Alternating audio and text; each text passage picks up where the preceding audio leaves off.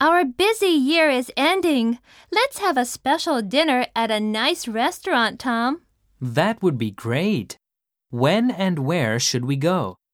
How about at 5 tomorrow at the new restaurant, which is closer to the Cost Cost Shopping Center? Fine. I'll see you later. End. 終わる。 That would be great. いいね。そうだと嬉しいです。 Be close to.